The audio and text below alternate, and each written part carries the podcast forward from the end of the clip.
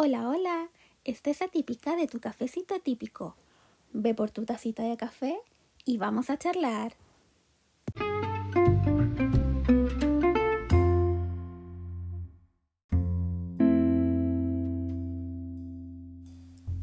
Hola, hola, queridas, queridos, querides, atípicas, atípicos y atípiques. Espero que esta semana lo hayan pasado increíble, que estén entusiasmados para mañana 16 con la primera asamblea autista. ¡Wow! Y por supuesto que tengan su cafecito, tecito, chocolatito caliente, lo que ustedes quieran a mano, ya que el frío y las lluvias volvieron en algunas zonas del territorio nacional. Imprevistamente.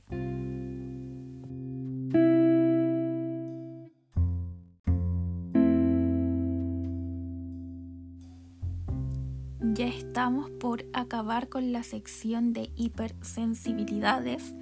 Espero que realmente les esté gustando y que, como vieron en el título, hoy nos toca hipersensibilidad propioceptiva. Como contexto, se me hizo muy difícil poder encontrar información concreta al respecto y poder entenderla, sobre todo para poder entregarles ejemplos como suelo hacer.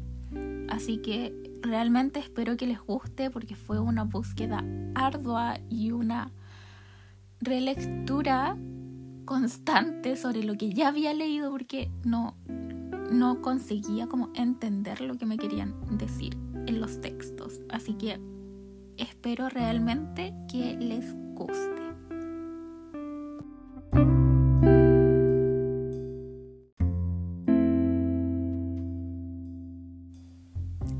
Comenzaré el capítulo nuevamente dando una definición de hipersensibilidad y esta es cuando una persona tiene una reacción muy intensa a los estímulos, sean ruido, luces, dolor, etc., ya que los percibe de manera muy fuerte, pudiendo incluso sentir dolor o gran malestar. De este modo, el entorno se convierte en un lugar aversivo, altamente estresante y abrumador. Ahora, ¿qué es la propiocepción? Es la capacidad de nuestro organismo para informarnos adecuadamente de nuestra posición, dirección, movimiento en relación a nuestro propio cuerpo. Interviene de forma activa en nuestra planificación motora y en nuestro esquema corporal. El procesamiento, entre comillas, adecuado de esta información nos permite que nuestra coordinación motora sea, nuevamente, entre comillas, adecuada. El sistema propioceptivo está ligado al correcto desarrollo de nuestro tono muscular,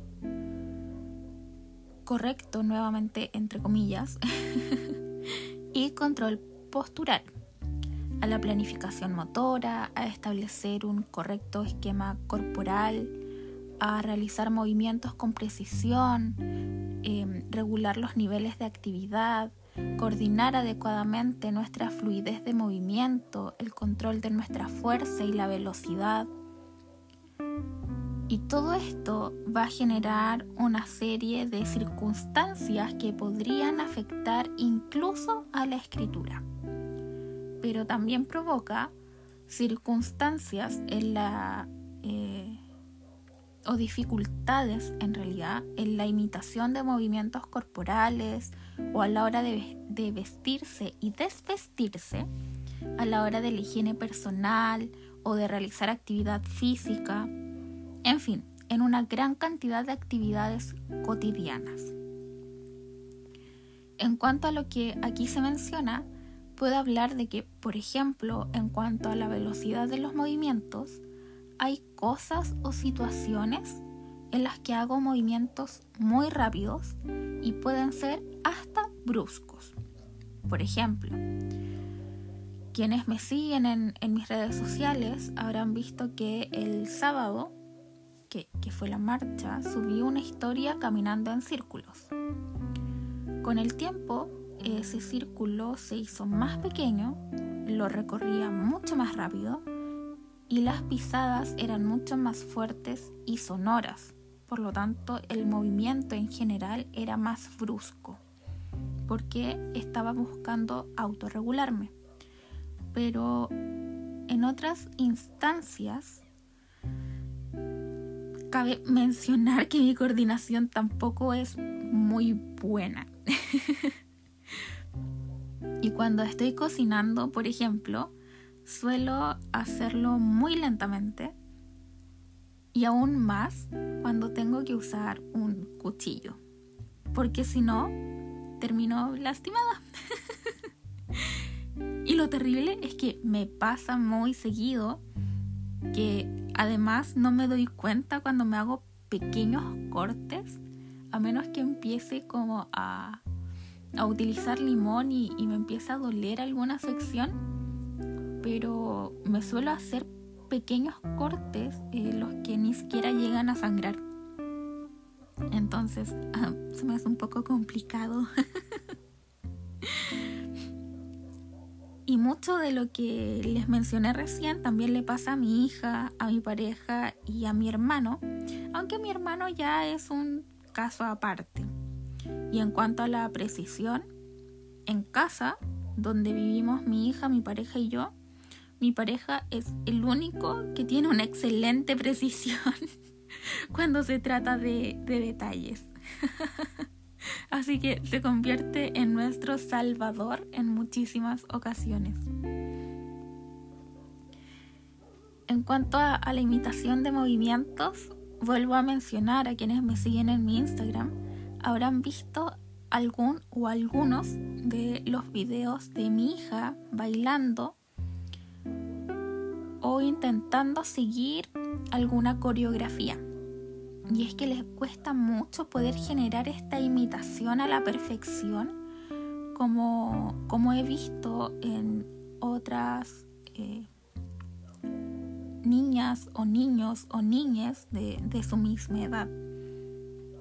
Y en cuanto a la higiene personal, es uno de los desafíos que tengo y, y contrarreloj, ya que está acercándose a su, a su pubertad, y es que le cuesta lavarse el pelo, que quede bien limpio y enjuagado, le cuesta mojarse todo el pelo y esparcir bien el producto. Muchas veces sucede que sale de la ducha, el pelo se le nota extraño cuando ya se le seca no huele bien, siendo que debería oler bien, y al día siguiente ya se le ve grasoso, cosa que no pasa cuando yo la baño, entonces es justamente porque no, no se echa agua en todo el pelo para comenzar. Y bueno, como mencioné, no se esparce bien el producto, no se saca bien el producto, etcétera. Y ahora continúo. la hipersensibilidad en este sentido es la percepción de nuestro cuerpo en el espacio. Otro comportamiento característico de la hipersensibilidad propioceptiva son miedo al movimiento o situaciones de desequilibrio y una actividad muscular débil, dificultad también para mantener la cabeza y el cuerpo erguidos, realizar actividades coordinadas con las dos manos, manejar herramientas, etc. Y también se observa falta de concentración por inquietud postural, em, rigidez de tronco y ausencia de noción de peligro. En cuanto a esto y en lo personal, tengo qué vergüenza, pero le tengo pánico a los movimientos que me desequilibran. ¿A qué voy con esto? Por ejemplo, soy una muy mala invitada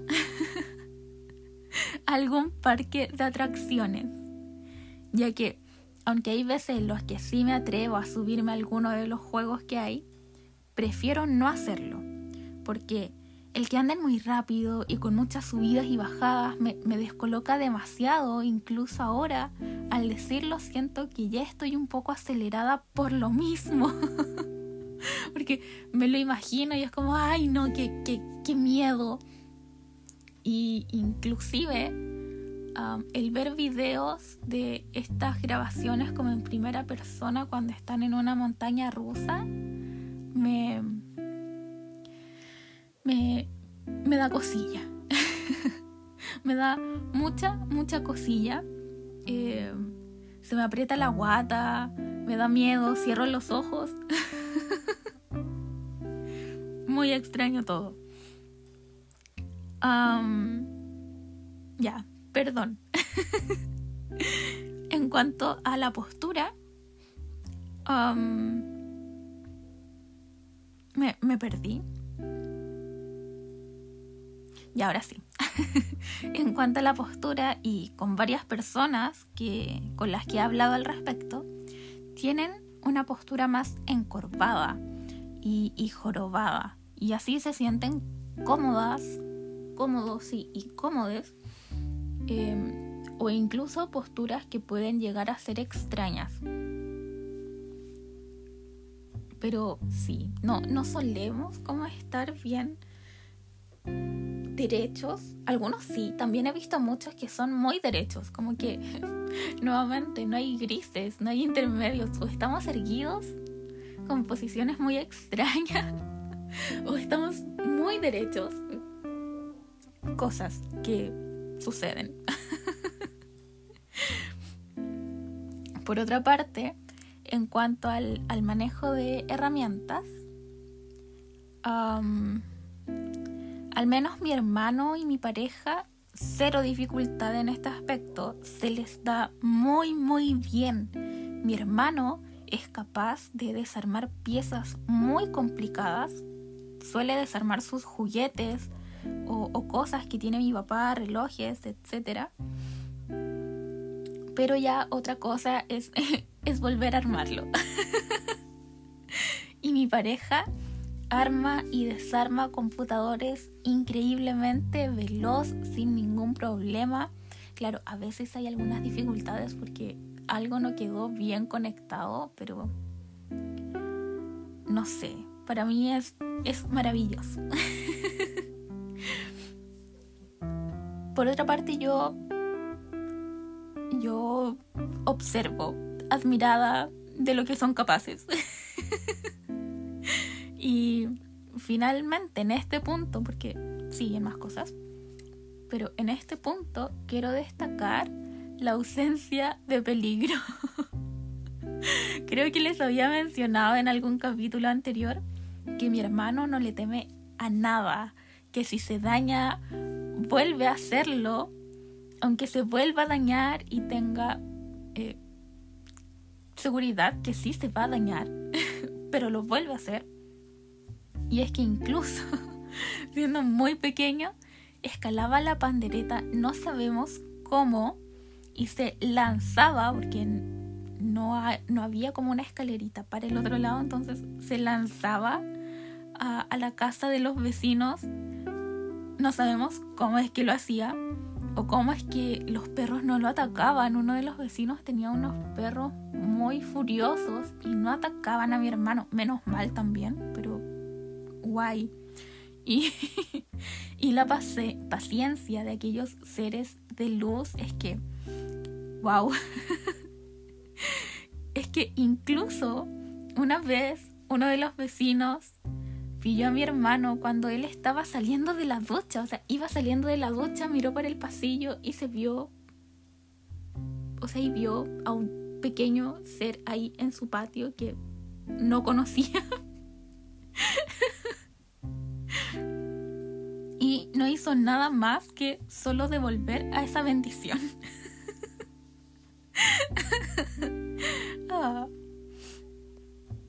Mi hermano eh, es todo un personaje, como diría una prima.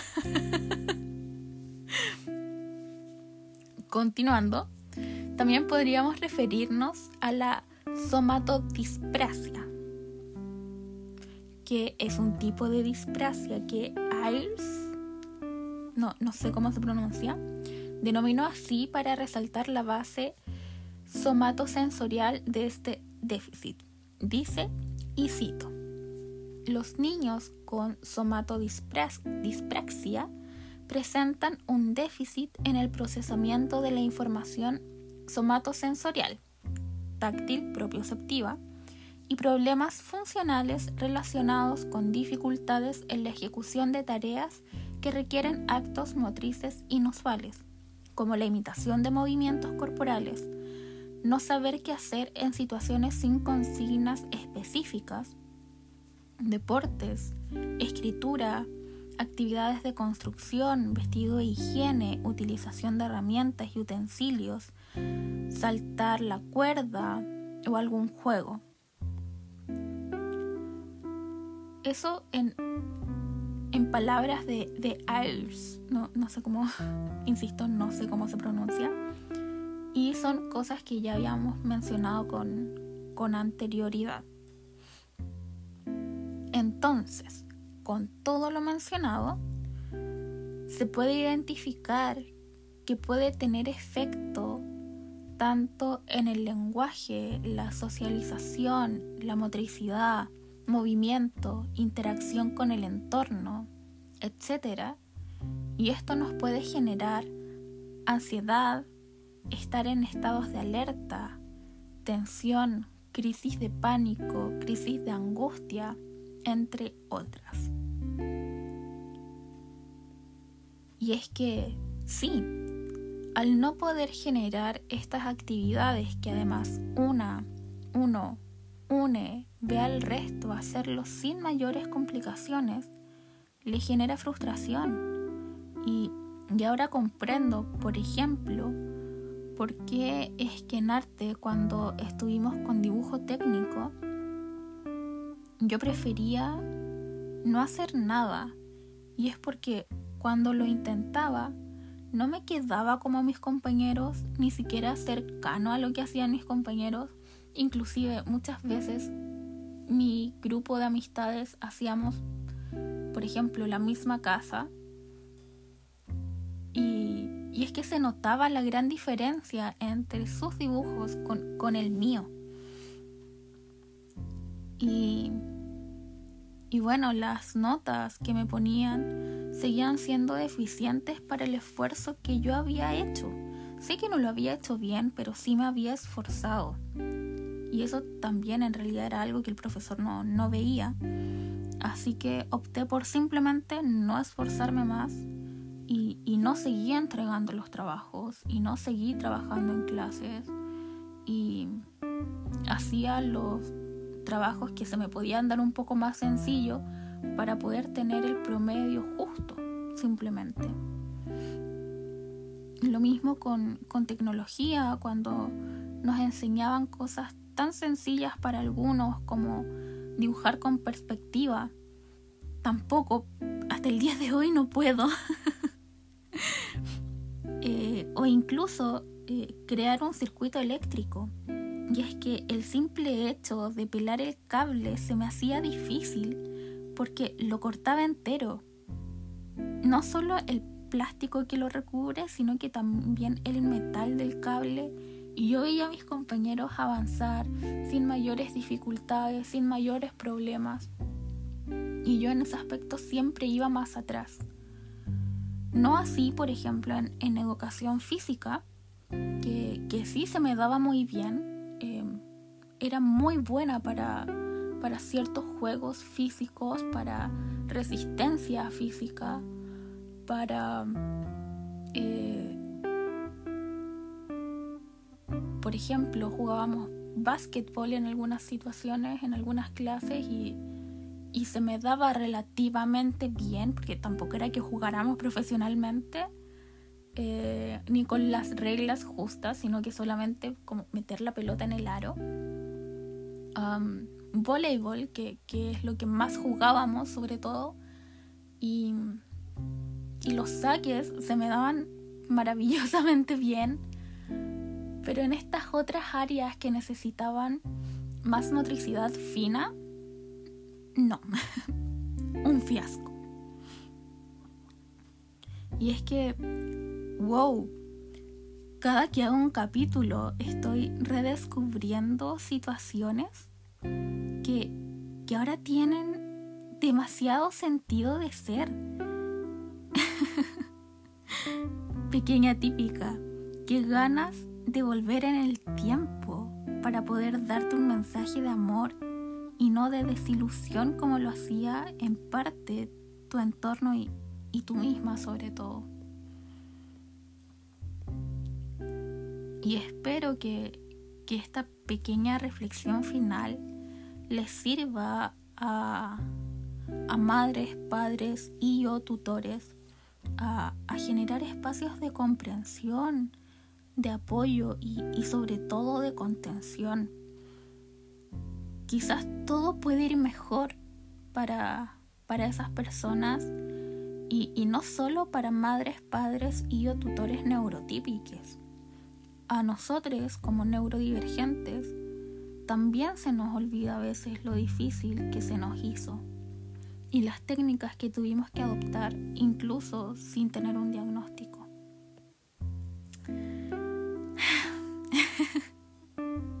Me fui muy en la profunda, perdón.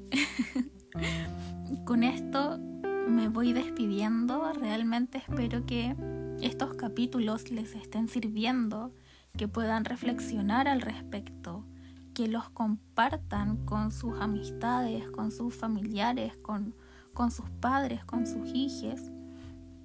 Y, y, también si es que quieren, vayan a mi Instagram y me comenten eh, sobre el capítulo. Si quieren por el chat de una forma más personal o en la misma publicación en el feed del capítulo. Porque me encanta poder saber de otras experiencias y de otras reflexiones que tengan personas. Da lo mismo si es que son neurodivergentes o neurotípicas. Me encanta saber experiencias y reflexiones de otros.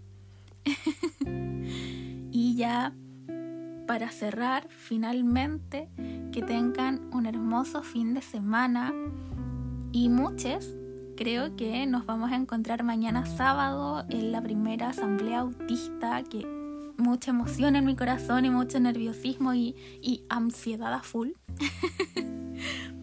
Eh, les quiero comentar también que en mis historias de Instagram subí un pequeño informativo y durante el día de hoy eh, estarán recibiendo el correo de confirmación con muchos pormenores, con varios detalles, con el link también.